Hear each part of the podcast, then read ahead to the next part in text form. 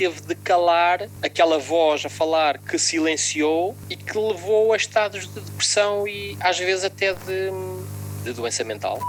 Se o ego for destruído, a pessoa depois não tem capacidade de interagir com os outros. O ego é um ponto de aglutinação da consciência.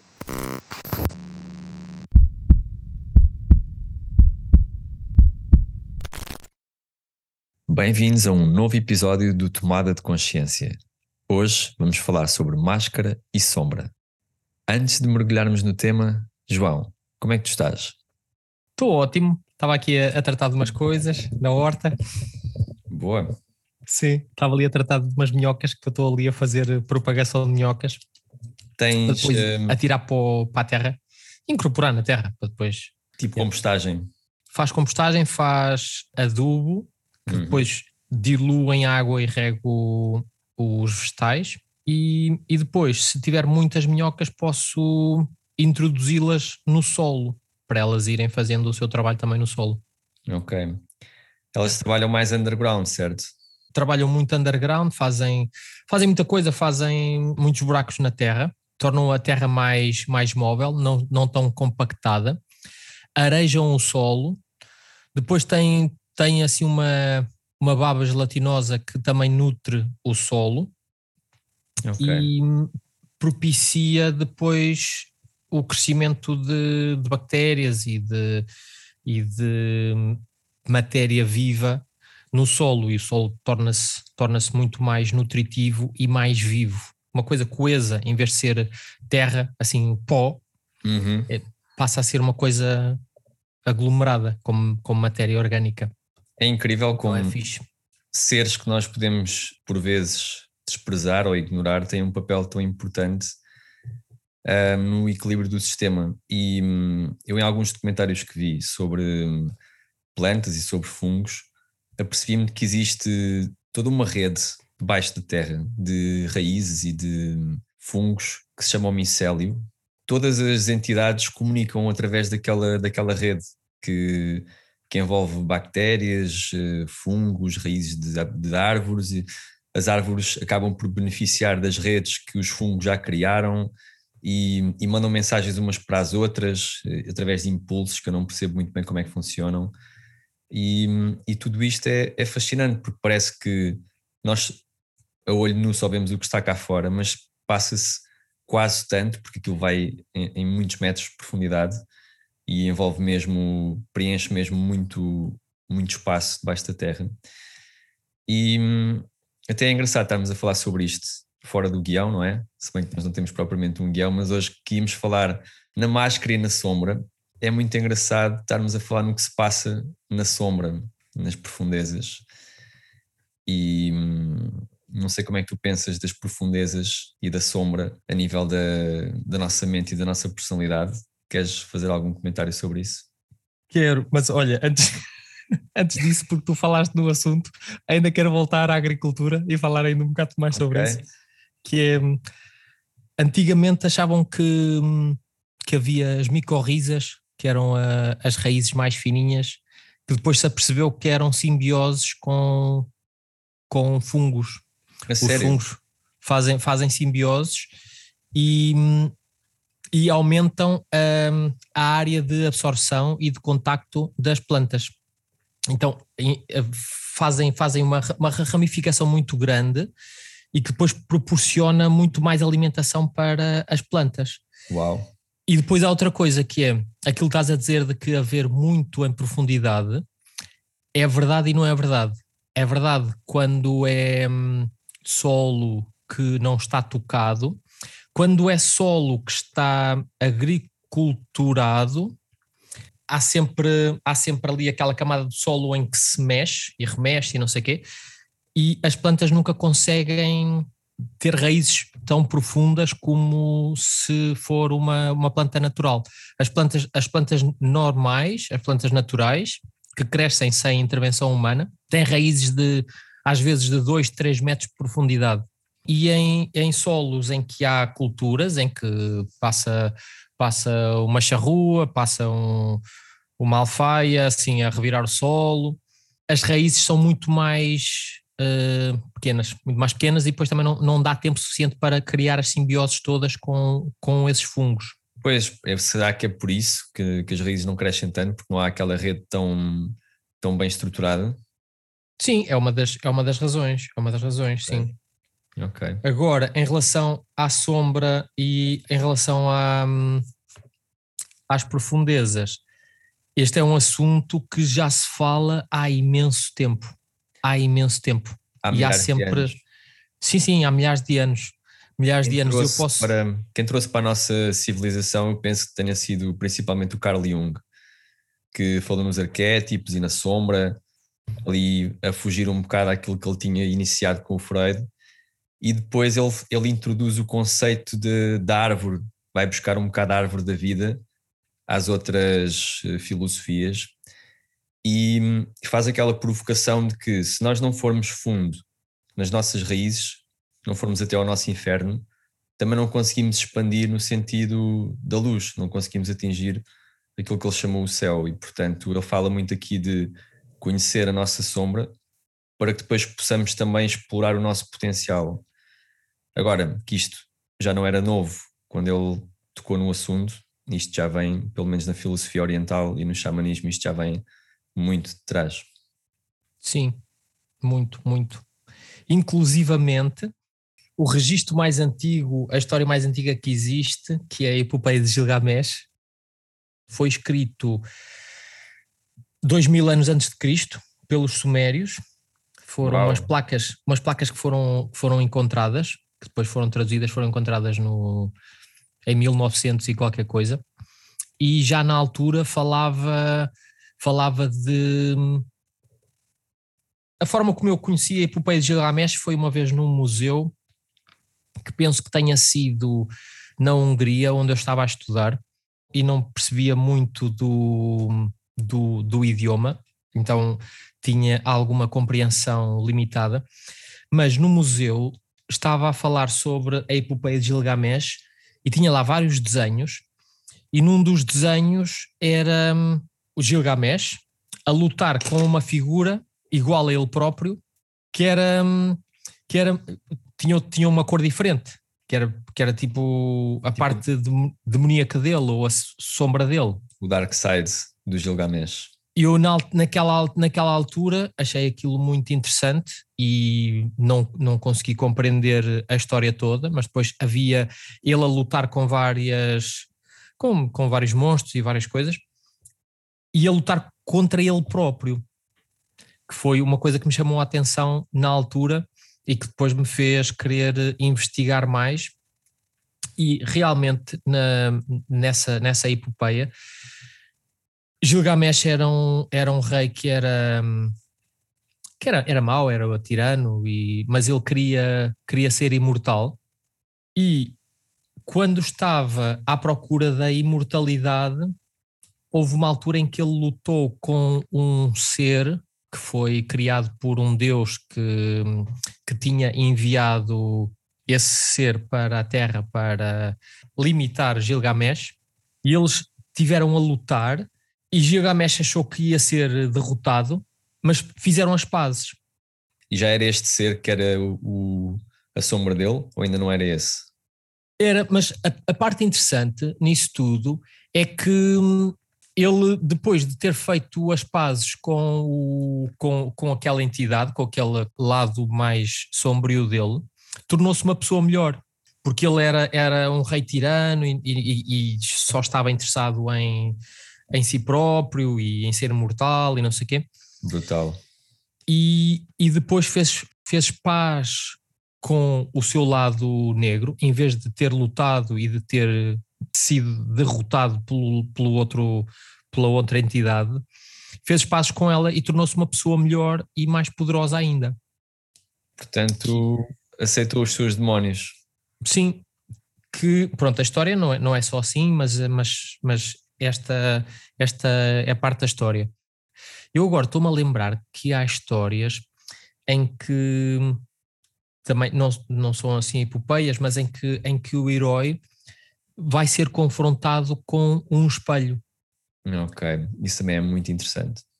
Às vezes os nossos, os piores demónios, os piores, os nossos piores inimigos, somos nós próprios. São as partes de nós que nós não aceitamos ou não integramos, não é?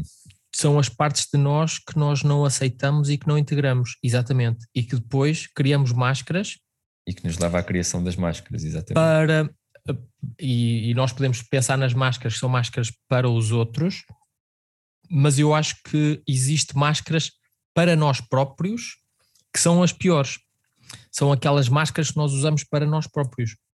Quando a sombra nos incomoda tanto ou nos assusta tanto, se calhar compensa à nossa consciência, ao nosso ego, colocar uma máscara para si mesmo, para não ver aquelas partes de si próprio. Sim, às vezes nós podemos ver hum, essas máscaras como sendo aquela ginástica mental que nós fazemos de forma a justificar não olhar ou não trabalhar na nossa sombra. Uhum. Sabes, às vezes, às vezes há assim aquelas, aquela dissonância cognitiva. Sim. Em que, em que nós nos estamos a enganar a nós próprios. Uhum. E explicamos isso às pessoas e, e, e, as pessoas olham e pensam, isso não tem lógica nenhuma. Mas para nós está-nos a fazer imensa lógica e eu posso dar alguns exemplos de, de, algumas coisas que eu, que eu assisti, que eu vi. Por exemplo, pessoal a dizer que, que não treina porque treinar, ir para o ginásio, só vai quem não gosta dele próprio. Se tu tiveres, se tu tiveres amor próprio e se tu gostares de ti como tu és, não tens necessidade de te melhorares. Ok. Percebo. Percebes este, este, este, argumento, esta ginástica mental? Uhum. Que é para arranjar razões para ficar parado e para não, e para não, e para não mexer e para não. Sim. E, e as pessoas acreditam nisto. E portanto, acabar por uh, excluir toda a dimensão do prazer que é treinar, da, da necessidade de nos mexermos de por aqui o sistema cardiovascular a bombar, de aprendermos movimentos novos ou de pronto, tudo isso fica excluído e parece-me ótimo que as pessoas se aceitem antes de qualquer outra ação, mas sim, isso parece-me um, um argumento assim digno de máscara. Sim. O pior é quando as máscaras são tão bem elaboradas que convencem os outros, convencem o próprio e persistem. Como é aquela história do, do cavaleiro da armadura enferrujada, que hum, habituou-se a vestir a armadura sempre que saía para as batalhas e depois, como as pessoas o aplaudiam e honravam, ele andava sempre com a armadura. Às tantas, ele próprio já só gostava de se ver com a armadura e já dormia com a armadura. E hum, ao fim de muitos anos, a mulher pede-lhe, porque tinha saudades de ver a cara dele, para ele tirar a, a, a armadura, a máscara. E ele percebeu-se que nas juntas tinha enferrujado, a armadura tinha enferrujado e ele já não conseguia. E ele próprio já não se lembrava de quem ele era antes. Portanto, ele já era apenas o cavaleiro, já era a armadura. E, e portanto, retrata muito bem toda esta jornada de vestir um papel, uma persona, para sair à rua ou para para nós próprios, que ainda é mais, mais profundo, e depois esquecermos aquilo que nós somos, a nossa essência. Uma coisa nessa história que eu, que eu achei muito interessante era o facto dele, dele depois em, em introspeção perceber que era suposto, era o que era esperado dele, era estar sempre pronto para ir salvar donzelas e combater hum, dragões, dragões e, e então era as expectativas, as expectativas que ele achava que as pessoas tinham dele. Uhum. Então ele tinha de estar sempre pronto para mostrar que era que era Bravo, o que era Knight on Shining Armor, que era, que, era, que era de valor. Então tinha de estar sempre pronto e, e tinha estar pronto a qualquer momento, então por isso é que ele nunca tirava a armadura. Até dormia com ela. E até dormia com ela. Sim.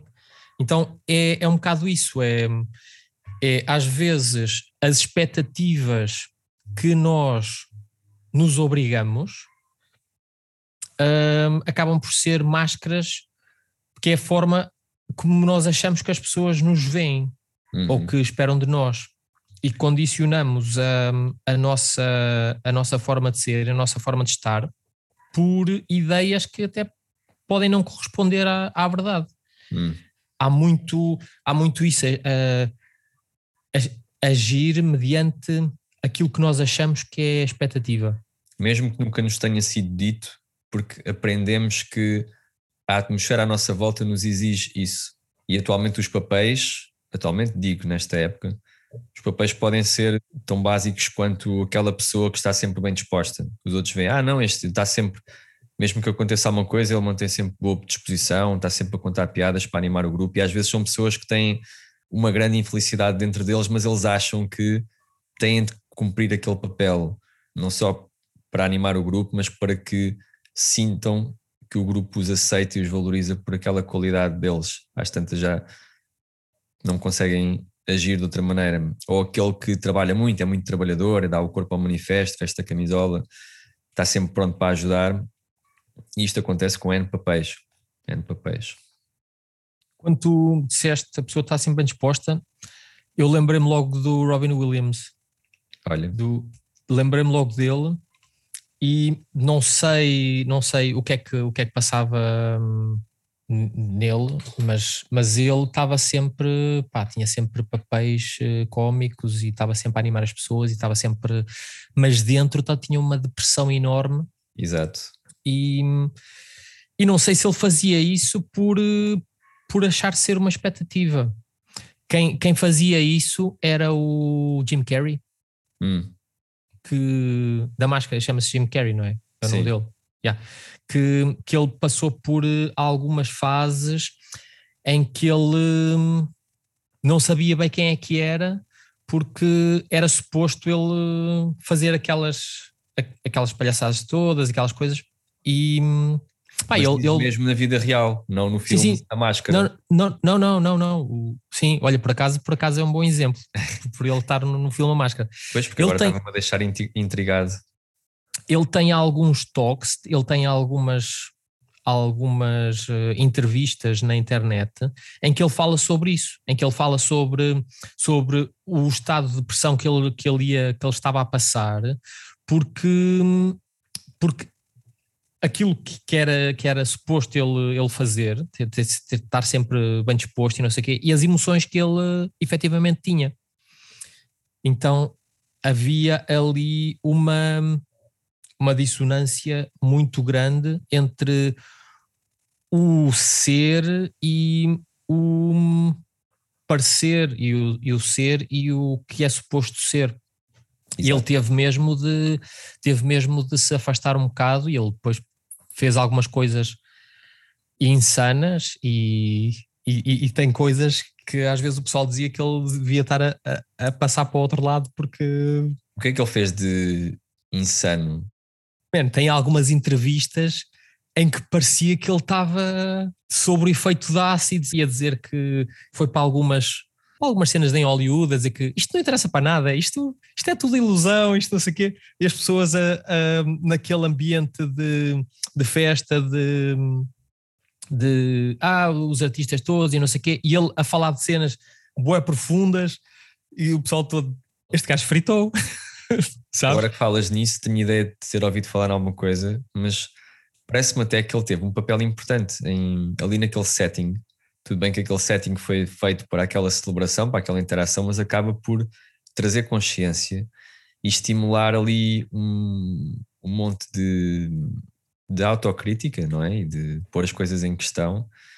E ninguém lhe pediu para ele fazer aquilo. Pronto, foi totalmente uh, não solicitado, mas dá-me uma certa pica ouvir que ele fez isso. Hum, parece yeah. que ele cumpriu de... uma missão has de depois de, de, ir ver algumas, algumas entrevistas, algumas toques dele, ele a falar, ele até esteve a falar numa em algumas universidades que às vezes convidam pessoas famosas para ir falar na, quando eles vão lá receber os diplomas e não sei o quê. Uhum.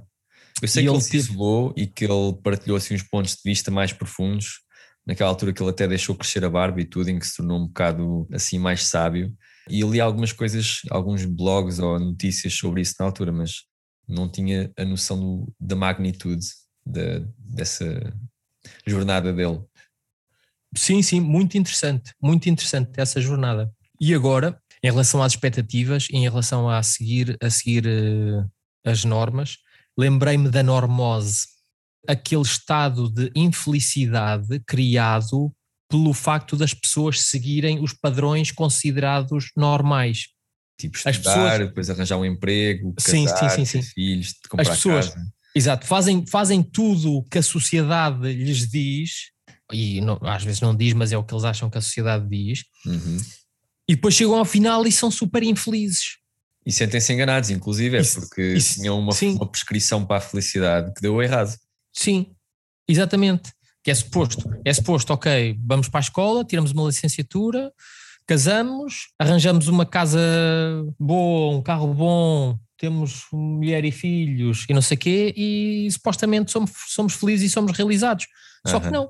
Porque todas as pessoas são diferentes e todas as pessoas têm necessidades diferentes e têm visões diferentes da vida. E Mas às vezes uma temos. fórmula que é tipo one size fits all, depois dá, dá nisso. Sim, dá nisso, que é, que é exatamente isso: é one size fits all, só que aquele pessoal que está ali fit foi fit à, à martelada. Foram todos e ao afinal, alfaiate.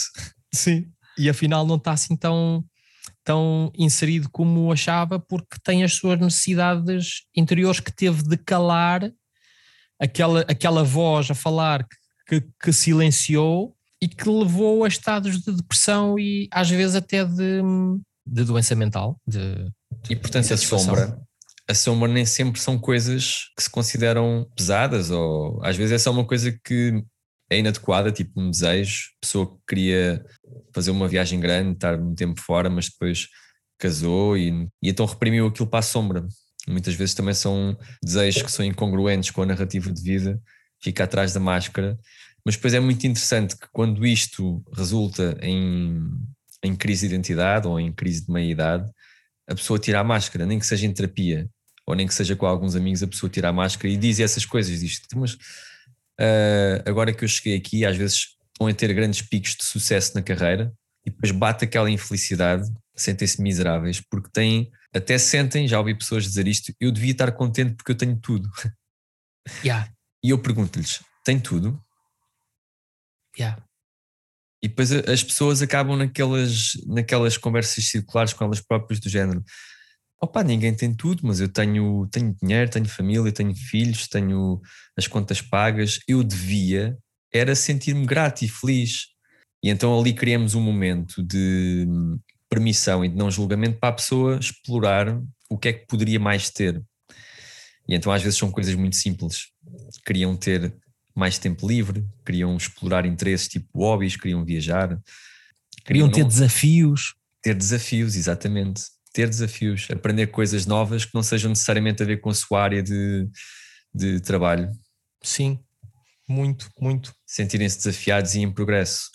Tu estavas aí a falar da, da sombra ser uma, ser uma coisa que não tem de ser má, e eu estava-me a lembrar de uma canção da Rita Red, Red Shoes uh, que, que eu não, não me lembro exatamente a letra, mas é tipo Don't Walk Away, cause Baby I Will Love You More, ou uma cena assim qualquer, que já vi esta, esta ideia repetida noutras canções, que é, ok, quando não se tem uma coisa, ela torna-se mais forte.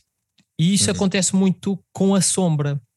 Com a sombra, e isto também tive a estudar isso em, em xamanismo, que é se nós não fazemos as pazes com com a nossa sombra, ela vai voltar mais, mais forte, forte. Uhum.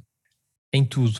Essa ideia de fazer as pazes com a sombra às vezes nem sequer requer que a pessoa cumpra as suas ideias ou fantasias, não quer dizer que tenha que fazer as viagens todas, ou às vezes não é possível, às vezes há pessoas que têm narrativas muito válidas de que de facto, ou por questões financeiras ou por, pelo rumo que a vida levou, há coisas que já não é possível fazer mas que pelo menos estejam em paz com isso, que possam uh, validar nelas mesmas que, que houve aquele desejo, que houve aquela possível narrativa em algum momento e, e fazer as pazes com isso. Ou que ainda é possível e tentar saber como e fazer por isso, ou que pronto, já não, se, já não faz sentido, já não se proporciona uh, e, e tentar libertar sentimentos que estejam contidos de tristeza, raiva, culpa e, penso que há muitas formas de fazer as pazes com, com a sombra.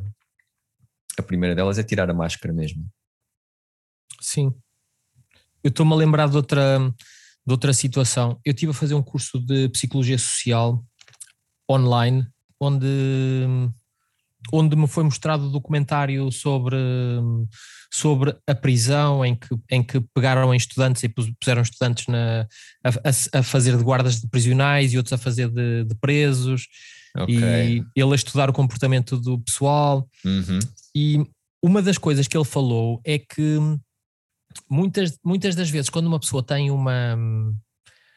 Tem, um, tem uma ideia e é contra alguma coisa, que está ali com uma máscara e só está a, a, piorar a situação. Ele usou alguns exemplos de alguns governantes nos Estados Unidos que ou eram contra as drogas, mesmo assim, mesmo, mesmo muito.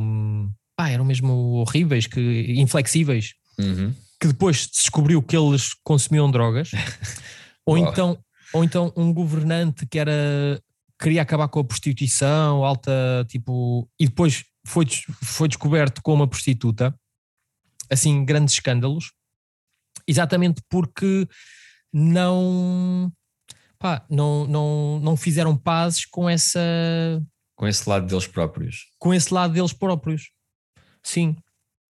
E, e estamos sempre a ver alguns escândalos de, de algumas situações em que, em, em, que isso acontece. Às vezes nas notícias vemos situações epá, de igreja e coisas assim, que deviam ser os primeiros a, a, a seguir determinados padrões e andam a dizer aos outros para, para seguir determinados padrões, quando eles próprios andam a pá, fazer eh, do piorio. É porque com tudo o que uma religião possa ter para ensinar, eu pessoalmente não sigo nenhuma, mas admiro muitos ensinamentos de várias diferentes, uh, quando essas máscaras caem, as pessoas acabam por perder a credibilidade nos próprios ensinamentos e o que está em causa não é só a instituição e o escândalo, que é, é péssimo, não é? É uma coisa. Pronto. Mas depois a própria hum, distorção e o pôr em causa toda a mensagem que está por trás, tudo tudo que possa ter algum valor, que, hum, que acaba por eh, influenciar as pessoas. Sim, mas às vezes é, é mesmo essa inflexibilidade, essa incapacidade de, de ver outras, outros pontos de vista e de pensar de outras formas que faz com que hum, se crie, se crie uma máscara para, para, para nós próprios e para os outros. Por exemplo, eu posso usar o exemplo da, da, da prostituição. A prostituição que uh, há pessoal que diz que é mau, há pessoal que diz que, que não há problema nenhum. E eu mudei um bocado a minha visão em relação à prostituição quando vi uh, doentes tetraplégicos e paraplégicos havia uma havia um movimento que, que eles foram para a rua a dizer que, que fazem sexo Acho uhum. que até era, eram mais brutos na, na, forma como eles diziam. Acho que eles iam mesmo com cartaz a dizer eu fodo, ou coisas assim. Ok. Que, que as pessoas não, não se apercebem disso. E há muitos que, que recorrem a, a prostitutas porque, okay. não, porque não, não, têm, não têm companheira ou companheiro. E, e, que recorrem à prostituição como uma forma de, de ter algum, algum contacto. Uhum. Eu conheço uma, uma, uma pessoa que trabalha com, com doentes paraplégicos e tetraplégicos que, que até tinha conhecido uma prostituta que quis fazer formação em, em ventiladores, porque há muitos tetraplégicos ou paraplégicos que estão ligados a, a ventiladores, a máquinas uhum. para, para, respirar. Uhum e que ela quis fazer formação nisso para poder estar com, com esse tipo de utentes e saber utilizar as máquinas ou, ou, ou, tipo, imagina que eles começam a respirar mais ou quê, para ela saber intervir numa altura de emergência. In, in, intervir numa altura de emergência. Uhum. E depois ela fez essa formação e depois ela até comentava que preferia esse tipo de clientes porque eram clientes que eram carinhosos, que eram que ofereciam um chocolate ou uma rosa, uma cena assim qualquer, enquanto que os outros eram tipo animais que chegavam lá e era só tipo, sabes, martelo pneumático.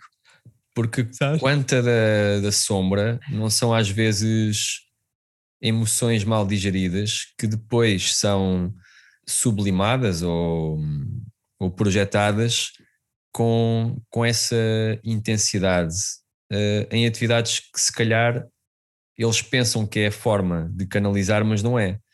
Porque uma pessoa que tenha sido oprimida ou, ou, ou vítima de algum tipo de agressão que desenvolve uma sombra à volta de, dessa, dessa inferioridade, dessa raiva, desse nojo, depois, se não trabalhar isso, pode resultar em comportamentos que sejam agressivos para os outros, seja sexualmente, seja psicologicamente ou, ou, ou fisicamente, o que for. Um, e aí depois também há, há, esta necessidade de perceber o que é que vem da onde, porque uh, claro que há impulsos que podem ser validados, não é? E nesse caso eu, eu percebo o que é que essa senhora estava a dizer, porque é do género, aqueles aqueles clientes pelo menos sabem no que é que precisam. Eles estão numa situação de, de maior limitação e querem, querem ter sexo ou querem ter intimidade, então eles sabem exatamente o que procuram. Enquanto outros clientes que não tenham essa limitação, se calhar procuram só alguém a quem uh, causar um, um, impacto mais agressivo, alguém em quem possam descarregar aquela, aquela raiva, tipo, como tu disseste, martelo pneumático, sem cuidado, sem, sem carinho, sem, sem respeito. E, e pronto, dá para ver que a sombra de um é completamente diferente da sombra do outro. E a forma de perseguir uh, a atividade também acaba por ter uma, um significado e uma leitura muito diferente. Sim, sim. E voltando, voltando a, às sombras, às vezes o que faz criar uma sombra pode ser mesmo só as expectativas.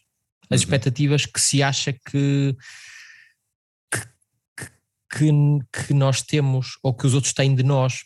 Que pode ser. É logo muito cedo. Sim, sim. Que pode ser, que pode ser hum, as leis, por exemplo, pode ser a religião, também pode criar ali sombras dogmáticas, uhum. tipo quer, quer, quer, hum, quer eh, a religião, quer eh, as leis, às vezes são coisas dogmáticas, que é, pá, é assim porque é assim. Uhum. E, e não te deixa questionar e não te deixa pensar sobre o assunto.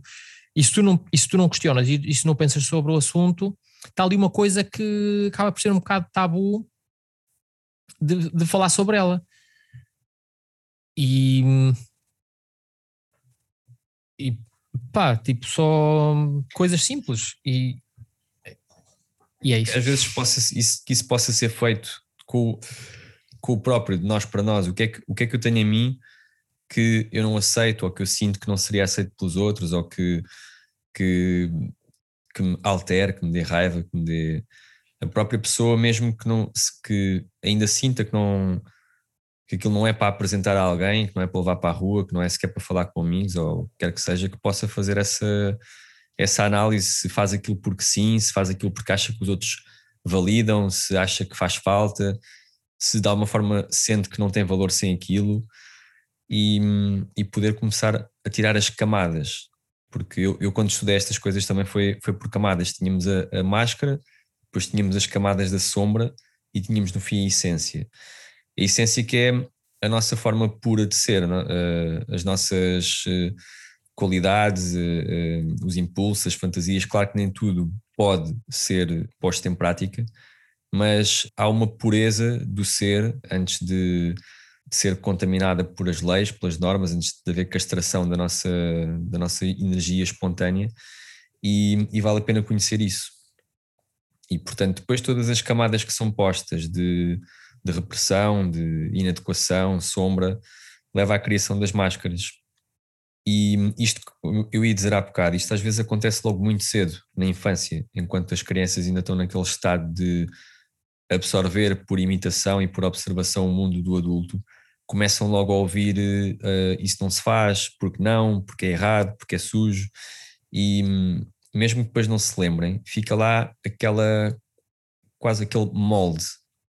E esse yeah. molde é, é a preparação depois de, da máscara, e é inclusive no que o Reich se baseou para falar do caráter. E ele falava mesmo, quando isto tem impacto corporal, que quase sempre tem, ele falava nas coraças musculares ou na armadura. A armadura do, do masoquista, a armadura do, do rígido, que é quando as pessoas ou, ou, sentem que têm que aguentar tudo, ou quando sentem que têm que ser muito rígidas para, para que as coisas possam funcionar, e isto depois tem impacto na própria estrutura do corpo. E o tirar a máscara depois também permite que o corpo de alguma forma relaxe ou que descarregue os impulsos, a raiva, a, a tristeza, que as pessoas se emocionem. Uh, e portanto, quando esta aprendizagem é feita lá atrás, a pessoa pode nem saber que aquilo lá está. Sabe que, que não se sente bem com aquilo, ou, ou sabe que há um peso, que há dificuldade em fazer as coisas, mas não, não tem acesso direto a nível da sua consciência. Está, está numa camada do subsolo onde não chega qualquer raiz. Sim, sim. Isso é uma coisa que é, que é muito fixe e ter pegado nesse assunto, que é a forma como, como alguns padrões e algumas emoções se manifestam no corpo físico, uhum. que, foi, que foi falado inicialmente por, por Reich e depois foi foi, foi pegado por muitos outros autores, mas que convém perceber e às vezes, às vezes também perceber, uma pessoa pode não perceber que, que tem uma máscara, mas pode perceber determinados padrões. Uhum. Ou pode, pode, por exemplo, pode perceber que tem um padrão que é ninguém me quer ouvir. Tipo, ou, ou não consigo ter hum, uma relação, é o pessoal, eh, quando eu começo a falar, o pessoal uh, revira os olhos, o pessoal desinteressa-se. Porquê? Porque eu quero, porque eu tenho de, tenho de explicar, eu gosto muito de explicar, eu sou, sou um ótimo professor e eles não estão não para, me para me ouvir, porque eu estou sempre a corrigi-los, por exemplo. Uhum. Percebes? Uhum. Então isso é um padrão que se manifesta. E, e se, se uma pessoa começa a reparar que existem determinados padrões na vida dela, padrões, por exemplo, que toda a gente se comporta de uma determinada forma em relação a eles, a pessoa pode começar a, a, a questionar e a perceber, epá, o que é que eu estou a fazer para, para criar esta reação em todas as pessoas. Uhum. Porque quando temos uma reação de uma pessoa, é uma reação de uma pessoa. Quando temos uma reação de toda a gente, o problema somos nós. Uhum, exatamente. Não é? Então, isto é uma boa forma de diagnosticar padrões e diagnosticar algumas máscaras. Porque o que está em causa é aquela expectativa que tu falavas e que muitas vezes é uma expectativa percebida logo desde cedo, que é se eu não fizer isto, eu não sou aceito ou, não, ou eu não sou incluído ou eu não sou respeitado se eu não corrigir as coisas, ou, ou, ou, se eu não explicar muito bem as coisas, ou se eu não for engraçado, ou se eu não for responsável, um, ou se eu não parecer forte, então as pessoas vão se afastar de mim, ou vão, ou vão me rebaixar, ou, ou todas essas expectativas, todos estes construtos que, que são de dentro para fora e de fora para dentro, que levam a pessoa a adquirir esses padrões e que depois se instalam de tal forma que já fazem parte da personalidade e às vezes até no corpo. Pronto, a forma como respiram, a postura, até a largura do corpo ou a consistência muscular da pessoa. Os rígidos depois têm aquela armadura muito rígida, cheia de contraturas aqui e ali. Se for preciso, tem zonas do corpo que são muito mais flácidas, mas ali naqueles pontos é uma rigidez incrível, que nem é sinónimo de um trabalho muscular, é porque o músculo está ali em tensão, não quer dizer que tenha feito um trabalho para lá chegar, mas esteve em, em tensão constante para ficar assim. Exatamente porque a nível de crenças e de expectativas existe uma tensão equivalente de se eu não for assim, então não vou ser bem sucedido, não vou ser aceito. E esta tensão está sempre lá, não é? A minar o cérebro e o sistema nervoso, que depois tem que fazer alguma coisa com aquilo. São impulsos que vão para o corpo, como falávamos no outro dia, ficam na faixa, naquela rede. Era o que eu ia dizer. Fica no corpo todo. Diz, diz então. Sim, sim, que está na faixa, que está na faixa. Mas isso, isso que estás a dizer dos caracteres é muito mais fácil nós fazermos o diagnóstico noutra pessoa. Nós, como terapeutas corporais ou, ou como pá, psicologia ou, ou, ou, pessoas que tenham, que tenham estudado a relação entre os dois, uhum. fazer o diagnóstico noutra pessoa. Não é tão fácil para, para, para nós fazermos o autodiagnóstico mediante hum, os caracteres de raiz, parece-me. Pois, o autodiagnóstico nunca é fácil e é sempre enviesado.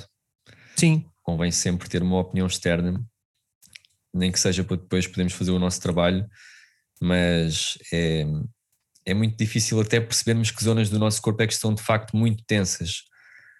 Porque hum, nós podemos sentir. Eu lembro-me uma vez, estava a ter aulas de movimento na altura, com, com a Lisa, não sei se chegaste a conhecer a Lisa, e ela fez um exercício connosco em que ela com uma caneta ela tocava músculos das nossas costas e aliás ela tinha uma ou duas canetas. E ela depois perguntava-nos quantos toques é que nós tínhamos sentido, se um, se dois, se nenhum. E ela, claro que ela fazia aquilo de forma muito subtil.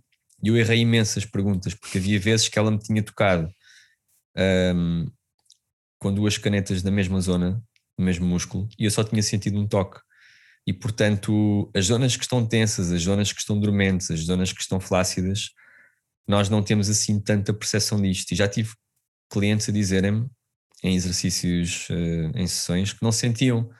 Uh, há aqui um centímetro que eu não sinto no meu peito e que era mesmo no centro do peito e, e portanto são quase ângulos mortos em que nós não chegamos, e, e há um motivo para não chegarmos lá, porque houve, houve coisas que nos levaram, seja por crenças ou por uh, sensações, a, a não sentir aquilo. E lá está depois, se se retrata um sentimento de vazio, onde nós não queremos tocar, ou um sentimento de inadequação, ou, ou uma raiva, uh, isso depois é um trabalho que tem que ser quase tipo arqueologia, ir camada por camada à procura do que é que é o quê e tentar perceber qual é a sensação que vem ao de cima nesses momentos mas o que é facto é que o autodiagnóstico é, é muito propício a enviesamento. Sim, óbvio. Outra forma que nós também podemos fazer para um, autodiagnosticar é hum, ao falar com as outras pessoas, é o outro, é um, o que é que nos irrita nas outras pessoas. Uhum, um tal processo de espelho. É, o processo de espelho. E é o processo de nós nos observarmos, ou então de fazer o exercício de fazer meditação no final do dia e passar em retrospectiva o dia e, e, e pensar naqueles momentos em que, em que nós tivemos alguma emoção, uhum. alguma coisa assim que, que nos incomodou. Porque isso pode ser, pode, pode ser uh, alguma coisa que nos foi feita e, e, e, tem esse valor, mas também pode ser alguma coisa que nos foi dita que vai contra as nossas crenças instituídas. Uhum. Eu, por exemplo, posso partilhar que me irrita bastante ver pessoas que são irresponsáveis ou, ou indisciplinadas, mas depois eu lembro-me que eu também era muito indisciplinado e irresponsável em certas fases da minha vida. Então eu quando me irrito, estou-me quase a irritar comigo próprio. E pois. com aquela fase em que eu quase puxado a ferros tive que começar a ser responsável. Sim. Percebi que não ia poder ter ou, ou ser o que eu gostava sem essa disciplina. E então hum, todo aquele processo de trabalhar numa coisa que não me era fácil ou óbvia, que me marcou, então eu hoje irrito-me. É quase como se eu me tivesse a irritar comigo próprio cada vez que eu me irrito, e é uma irritação que eu guardo para mim, pronto, infelizmente, uh, ou felizmente, não podemos andar a descarregar essa irritação uh, com cada pessoa que nos cruzamos na rua, que nos parece desta ou daquela forma, depois tem que sublimar noutra área qualquer da vida. Um, mas que claramente é um processo de espelho, um processo de olha aqui, a minha sombra, aquilo que eu tentei converter em mim, que pelo visto não ficou totalmente trabalhado porque ainda me irrita, em vez de dizer, olha, esta pessoa que não é disciplinada, mas que se calhar está a aprender como, ou que pode vir a aprender como, ou que se calhar não, não, não tem as mesmas necessidades e, portanto, não precisa de ser tão organizada ou tão responsável, e ficar bem com isso, se me irrita, se me irrita solenemente, é porque ficou qualquer coisa na sombra, é porque eu tive de alguma forma criticar e, e excluir e ter alguma vergonha ou alguma culpa daquela desorganização para me forçar a ser mais organizado. Se calhar o processo não foi assim tão progressivo e orgânico quanto isso para deixar estas marcas. Mas pronto, enough about me. Não, não, o processo é progressivo e orgânico e foi um, foi um ótimo exemplo e obrigado por teres partilhado. Mas o que, o que, o que eu acho que, que acontece é, tu, é, um, é um processo que ainda está a ocorrer, uhum. em que tu ainda não fizeste paz contigo próprio pelo facto de, de, teres, de teres tido essa, essa situação. Porque o, o correto, o, e eu acho que é o que é, que é, que é, que é a evolução, é primeiro estamos completamente inconscientes para, para, um, para uma característica que nós temos que é, que é, que é problemática. Uhum. Pronto. Depois começamos a perceber que existe qualquer coisa que é problemática e ainda não sabemos o que é que é. Ganhamos consciência. Depois ganhamos consciência do que é que é a situação, que, no, que qual é que é o problema, qual é que é a sombra. Depois começas a mudar essa sombra de uma forma consciente, que é sempre que tu estás a pensar no assunto, tu consegues mudar. Mas quando estás cansado e quando estás no modo default, fazes da forma antiga. Exato. Quando não tens e, energia, repetes os padrões antigos. Exatamente. Exato. E depois, o outro, o outro, o outro ponto é, tu já, já evoluíste e já, quando estás consciente e quando já não estás consciente, quando estás no modo default e quando estás cansado, já não, já não repetes o padrão, já fazes uh, uh, aquela coisa boa, mas tens uma mágoa contigo próprio ainda por, hum, por ter sido dessa forma. E, uhum. e, e, e, não sei se é vergonha ou é, ou é alguma coisa que tu tens, tipo, que não te aceitas por ter tido esse defeito. Mas é assim. E, e depois o final, o último processo, é aquele que tu aceitas-te a ti próprio, aceitas-te que tu tinhas esse defeito, aceitas-te que tu saíste desse defeito e melhoraste esse defeito. E que ainda o vou ter muitas vezes e, quando tivesse. E aceitas energia. os outros quando os outros têm, esse, têm essa situação. Exato. Este, este é o processo que eu acho que é a evolução de uma, de uma sombra.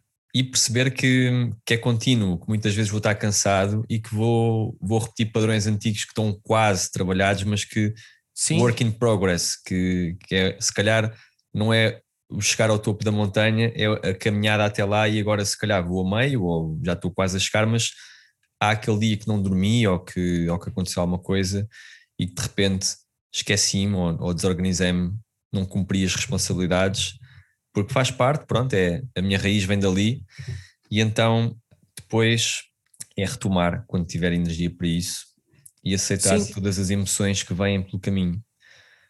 Então, esse, esse, quando dizes que ainda te irritas, é porque tu ainda estás no processo, uhum. quer-me parecer, e, mas estás no bom caminho, tu estás no bom caminho, já reconheces a situação, ainda não te perdoaste a ti próprio. Uhum. O cuidado que é preciso ter para não pôr as coisas na sombra, porque depois, lá está, vem-nos assombrar nos momentos em que estamos com menos energia ou que estamos com, com mais. Uh, dificuldades ou cansaço, ou porque surgiu alguma coisa que nos levou a estar mais em crise. E isto mete muito ego também, o ego. Atualmente falamos do ego como uma coisa má. Eu não gosto de ver o ego como uma coisa má. Um, gosto mais de vê-lo como a entidade que gera o que é que fica aonde, o que é que fica na inconsciência, o que é que fica na consciência, mas um bocado mais na sombra, ou o que é que fica pronto para ser assumido. O ego existe sempre, logo desde que somos bebés, que talvez exista antes, os teóricos dizem que sim, e nós chegamos a um ponto da nossa civilização onde estamos constantemente a dizer que o ego é o inimigo, até há um livro chamado, acho que é mesmo assim que se chama, o ego é o inimigo, ego is the enemy, uma coisa assim. E, e vemos como sinónimo de egoísmo e egocentrismo, e até como sinónimo de narcisismo, não, não é necessariamente assim o ego, é aquela instância psicológica que decide que uma experiência, da forma como nós a vemos quando posicionados para com nós mesmos, nos denegride ou nos leva, lá está, aquelas crenças de assim não vou ser respeitado, assim não vou ser incluído, etc. Então, se não houver meios para ultrapassar isso, porque quando somos crianças, sejamos honestos, que não temos ainda as ferramentas para fazer este progresso de tomada de consciência e de ir progressivamente fazendo o trabalho, então aquilo vai ali para uma camada debaixo do tapete de não, não, eu não sou assim. E, e a estrutura evolui no sentido de compensar aquilo. Mais tarde, quando tentarmos trabalhar sobre o assunto, o ego vai-nos sempre desafiar a olhar para isso com crítica, porque aquela característica ou defeito que ele lutou por esconder era algo que nos agredia, era algo que nos fazia sentir muito mal com nós mesmos, ou, ou que nós sentíamos que a forma como os outros lidavam com isso nos fazia sentir tristes ou, ou, ou excluídos ou magoados. Então o ego vai sempre tentar que isso volte lá por baixo do tapete, do género, aquela sensação de, de raiva por ter sido irresponsável, querer culpar as coisas à nossa volta, ou quando estamos a ser finalmente responsáveis, irritar-nos com o outro, porque estamos outra vez a ver aquela camada de nós mesmos que, que nos levou àqueles sentimentos que, que nos perturbaram, e o, o ego vai fazer essa, essa separação, o que é que eu aceito que é meu, o que é que eu não aceito que não seja meu? E, e pronto, é o que nós permitimos que seja o nosso autoconceito e que, que, faça, que esteja ali em cima da mesa, na nossa consciência. Ou que não, ou que não, não suportamos isso e queremos mandar lá para baixo outra vez, não reconhecemos como nosso. Olha, estavas a falar, fizeste-me lembrar uma personagem que eu acho fantástica, que é o Mike Tyson. Hum. Que... O Mike Tyson é quase tipo o Jim Carrey, não é? Que agora de repente, de repente não, mas que foi, foi aflorando uma consciência muito mais expandida do que tinha.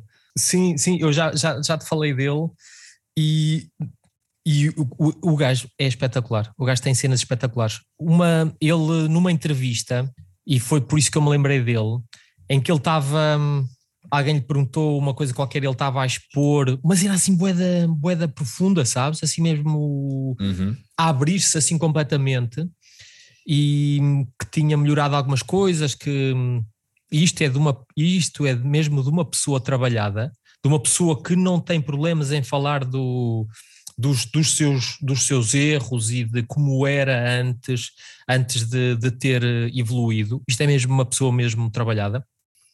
E depois o entrevistador perguntou-lhe: Ah, então você deve estar a querer uh, acabar com o ego. E o Mike Tyson pergunta-lhe assim: Mas porquê é que eu haveria de, de querer uh, eliminar o ego? Muito e isto, bom. isto, isto parece-me que ele pode não saber expressar, mas ele tem um entendimento muito maior de ego do que muita gente. Pois, porque antigamente, eu... quando vias os manuais de psicoterapia, que ainda haviam poucas linhas, não haviam estas linhas contemporâneas de agora, era principalmente a psicanálise, havia, haviam critérios, haviam critérios, e um dos critérios era para a psicanálise, para uma pessoa fazer um processo psicanalítico, tinha que ter um ego coeso, um ego forte. E isto hoje seria totalmente dissonante com o que nós falamos com um ego forte. Ah, que ele tem um ego gigante, que ele tem, tem um grande ego, e é uma luta de egos de facto, quando o ego é forte, o ego permite-se aguentar a crítica e permite que a pessoa veja as suas próprias zonas sombrias. E o que nós hoje chamamos uh, destruir o ego, o que tem por, por, por trás na sua essência é destruir a rigidez e a inflexibilidade do ego é ser uma pessoa mais permeável. Só que a semântica acaba por atraiçoar os processos, não é? E claro que o Mike Tyson depois, se calhar estão os dois a querer dizer o mesmo, mas uh, eu, eu, eu posiciono-me mais do lado do, do Mike Tyson, já porque é mais conveniente, não quer estar contra o Mike Tyson, não é?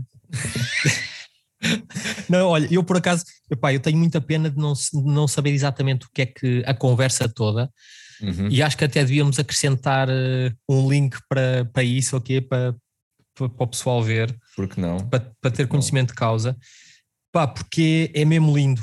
Ele a falar sobre algumas coisas é mesmo lindo. E, é, e, e essa entrevista. Ego, ainda bem que ele, que ele toma esta posição, porque o ego não é uma coisa para destruir se o ego for destruído, a pessoa depois não tem capacidade de, de interagir com os outros, não tem, não tem uma orientação para o seu dia a dia. O ego é como se fala no xamanismo e na, na cabala e noutras, noutras filosofias de vida.